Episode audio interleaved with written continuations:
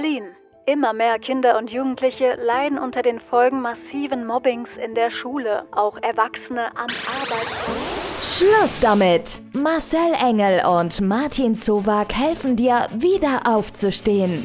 Lerne, wie du vom Opfer zum Schöpfer deines Lebens wirst und mach dich bereit für einen neuen Anfang. Ausgemobbt, der Podcast rund ums Thema Mobbing. Heute geht es weiter mit Teil 2 des Gesprächs mit Tatjana Jerz.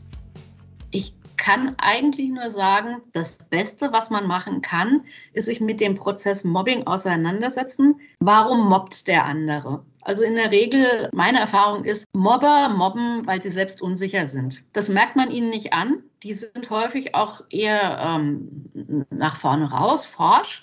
Teilweise mobben sie ja auch gar nicht direkt, sondern setzen andere ein, die sogenannten Mitläufer. Das heißt, sie schicken andere vor, die im Grunde für sie mobben.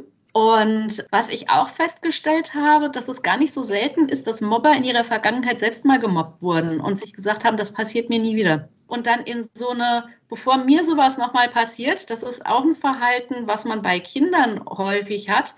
Bevor ich nochmal angegriffen werde, werde ich eher gewalttätig. Also ich gehe in die Aggressorposition, bevor ich nochmal in die Opferposition reingerate. Also das habe ich auch im Erwachsenenleben tatsächlich auf dieser subtilen Ebene ähm, bei Mobbern schon erlebt. Ja, da kommt unser tierischer Instinkt irgendwie raus. Das ist ja wie bei blöder Vergleich vielleicht, aber bei Hunden, da gibt es ja auch die Angstbeißer, die lieber mal nach vorne preschen, bevor der andere sie angreift. So ähnlich ist das ja dann auch, kann man vergleichen. Genau, Angriff ist die beste Verteidigung. Also es ist, ja. ist, tatsächlich so ein Muster. Ja, und da sind wir auch schon beim Thema, was ist denn Mobbing überhaupt? Und Mobbing ist ein Prozess. Also häufig ist es, wie gesagt, so, da ist eine Person, die wird als Bedrohung empfunden und soll weg. Und dann werden ganz verschiedene Dinge probiert, um denjenigen zu schwächen. Das kann zum Beispiel sein, dass man denjenigen demontiert, indem man ihn sozial angreift, indem man über ihn Lügen verbreitet oder über ihn lästert oder Dinge hochschaukelt. Das ist so ähm, nach dem Motto, lass die Leute reden. Da gibt es doch dieses wunderschöne Lied, ähm, wo verschiedene Gerüchte, ich möchte das jetzt nicht alles so zitieren, aber ähm, das sind genau die Leute, die die Bild, äh, Bildung aus der Bild haben. Nein.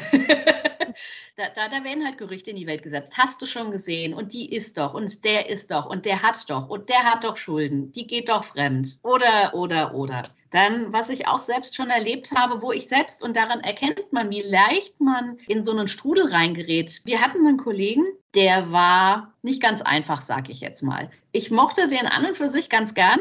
Der war in der vorgesetzten Position, war aber eigentlich eher so ein Prozessmensch. Also den konnte man eigentlich super gut als Projektmanager einsetzen, aber als Vorgesetzter war er eine Katastrophe, gelinde gesagt. Der ist schon so lange weg, dass ich das sagen kann. Äh, da weiß keiner mehr, um wen es geht, weil die Kollegen sind auch alle nicht mehr da, äh, die da beteiligt waren an der ganzen Sache. Und unser Gebäude ist so gebaut, dass man Flure hat, die an beiden Seiten Treppenhäuser haben. Und ähm, irgendwann war das so, wenn man zum Mittagessen gemeinsam ist, dass sich die Abteilung auf einmal getroffen hat und einen Umweg übers Treppenhaus gelaufen ist, um nicht an dem Büro vorbeizukommen, damit er nicht mitbekommt, dass wir essen gehen. Oh. Und beim ersten Mal fand ich das irgendwie noch so, hihihihi, das hatte so was Teenagerhaftes. Ich war damals auch noch ziemlich jung. Also ich habe das im ersten Moment so gar nicht realisiert, was da passiert. Und als ich aber gemerkt habe, dass das häufiger passiert, da ist mir bewusst geworden, was da abgeht, dass es da nämlich um Ausgrenzen geht. Und dann habe ich mich bewusst mit ihm getroffen zum Mittagessen, weil ich gesagt habe, nee, also das finde ich jetzt echt bescheuert. Und genau darum geht es, dass auch die Mitläufer, das heißt die Leute außenrum, die mit der Sache eigentlich gar nichts am Hut haben, merken, oh, hey, ich werde ja auf einmal Teil von was womit ich gar nichts zu tun habe und was eigentlich auch gar nicht so mein Ding ist und sich bewusst dagegen zu entscheiden. Man muss ja nicht hingehen und sagen, du bist aber bescheuert, warum machst du das, dass jetzt alle außen rumgehen, sondern äh, man, man macht einfach sein eigenes Ding und schert aus dieser Kette aus. Das finde ich auch ganz wichtig, diese sogenannten Mitläufer und Zuschauer und diese stummen Zuschauer auch zu stärken und zu sagen, pass mal auf, du musst nicht gegen den Mobber gehen, wenn du siehst, dass da gemobbt wird und dich dann selbst in Gefahr bringen, dass du das nächste Opfer bist. Aber es wäre wichtig, dass du dem Gemobbten sagst, pass mal auf, ja, ich habe das mitbekommen, hab bitte Verständnis, ich möchte da jetzt nicht aussagen oder so, aber ich bin gedanklich bei dir und ich bestätige, dass du nicht verkehrt bist, weil das ist wichtig. Das ist ganz extrem wichtig. Und das, ähm, dafür werbe ich auch. Und deswegen werbe ich auch dafür, bekannt zu machen, was Mobbing ist. Und dass Mobbing eben nicht immer ist, ah, da ist ein Chef jetzt blöd zu mir, sondern ähm, dass Mobbing tatsächlich einer gewissen Struktur folgt. Und dass es wichtig ist, da den Gemobbten zu unterstützen und dem klarzumachen. Für mich ist Mobbing ein Stück weit wie eine Vergewaltigung. Das kommt aus dem Nichts. Und es ist nicht, weil ich abends durch, diesen, durch diese dunkle Seitengasse gelaufen bin, sondern es ist, weil irgendein Depp meint, er müsste über mich herfallen. Und genau das ist es bei Mobbing. Es ist nicht, weil ich verkehrt bin. Es gibt ganz wenige Situationen. Es gibt Menschen, die sind einfach schwierig. Ich glaube, jeder von uns hat solche Menschen schon mal erlebt. Das sind Menschen, die teilweise sehr aufdringlich sind, vielleicht weil sie einsam sind, vielleicht weil sie einfach distanzlos sind von ihrer Natur und das nicht gelernt haben, dass das distanzlos ist. Und wo man das Gefühl hat, boah, lass mich doch einfach in Ruhe, du nervst mich. Und da kann es tatsächlich passieren, dass derjenige sich gemobbt fühlt und damit im Grunde genommen auch recht hat. Und das tatsächlich in der Persönlichkeit dieser Person liegt. Aber echtes Mobbing ist in 98 Prozent der Fälle, die ich kennengelernt habe, eben nicht aufgrund der Persönlichkeit, sondern aufgrund der Tatsache, dass sich da jemand gestört fühlt, unsicher ist und denjenigen deshalb loshaben will. Das ist ganz spannend. Also ich hätte tatsächlich vermutet, dass eher ganz besonders unsichere Personen, die nicht, die kein starkes Selbstwertgefühl haben, dass die häufig Opfer von Mobbing werden. Und da fand ich Ihre Erzählung sehr spannend, was Sie von der Arbeit berichtet haben, dass Sie eigentlich locker, flockig, gut gelaunt da reingegangen sind.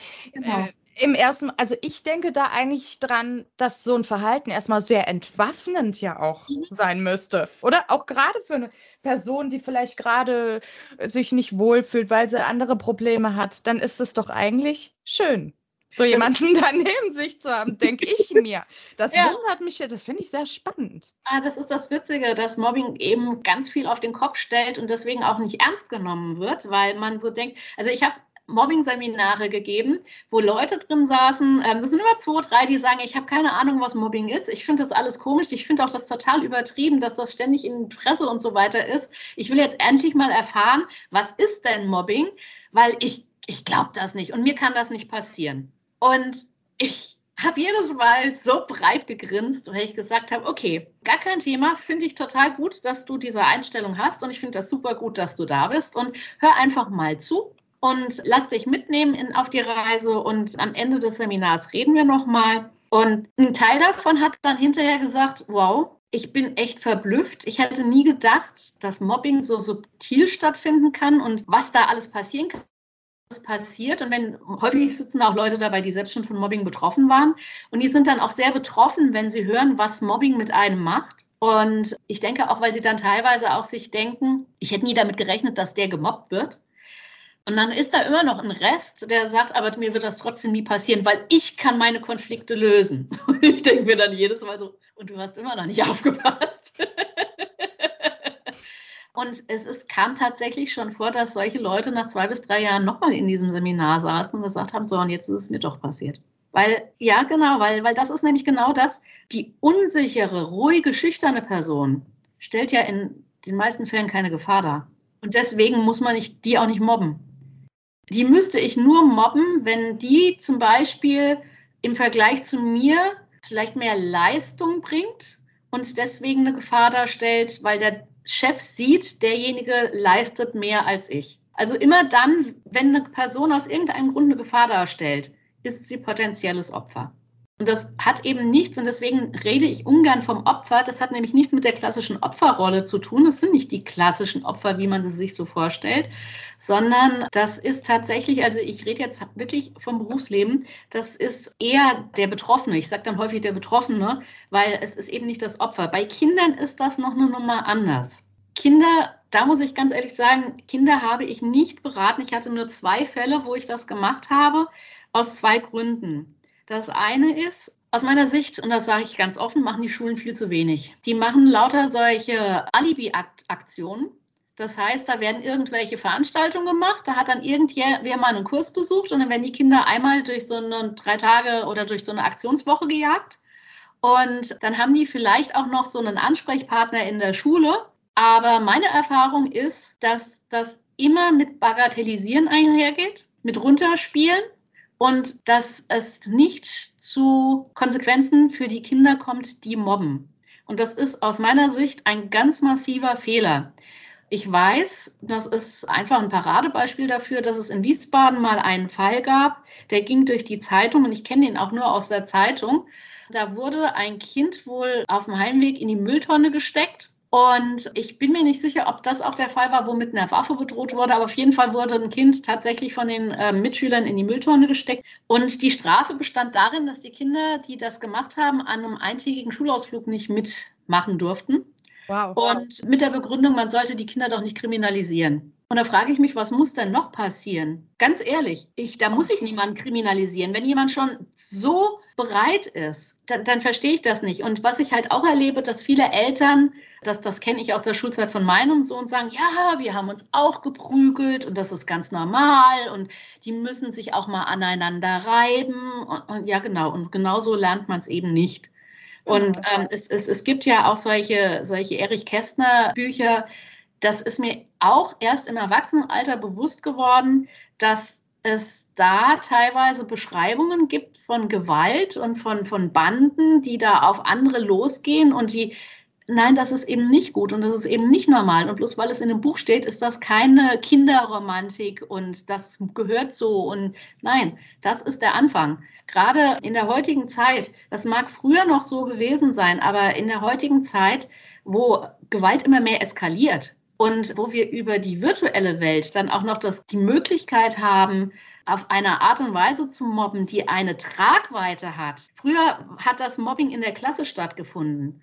Heute treibt das ja Blüten, dass das Mobbing auf einmal eine, eine Allgemeinheit dann in, in der Öffentlichkeit dargeboten wird. Da schüttelt es mich und das finde ich ganz schlimm. Und da finde ich, da müsste viel, viel mehr passieren, auch auf Gesetzesbasis. Von mir aus bei den Erwachsenen nicht, wenn sie sich nicht dran trauen, aber bei den Kindern, da müsste viel mehr passieren, dass da ganz klare Regeln und Maßnahmen und Konsequenzen äh, festgelegt werden, weil das geht so nicht. Das, wir, das, wir, wir verrohen, wir verrohen vollkommen. Du brauchst Antworten auf deine Fragen oder möchtest persönlich im Ausgemobbt-Studio deine Geschichte erzählen? Dann schreib einfach eine E-Mail an kontakt@ausgemobbt.com und wir melden uns bei dir. Ausgemobbt, der Podcast rund ums Thema Mobbing.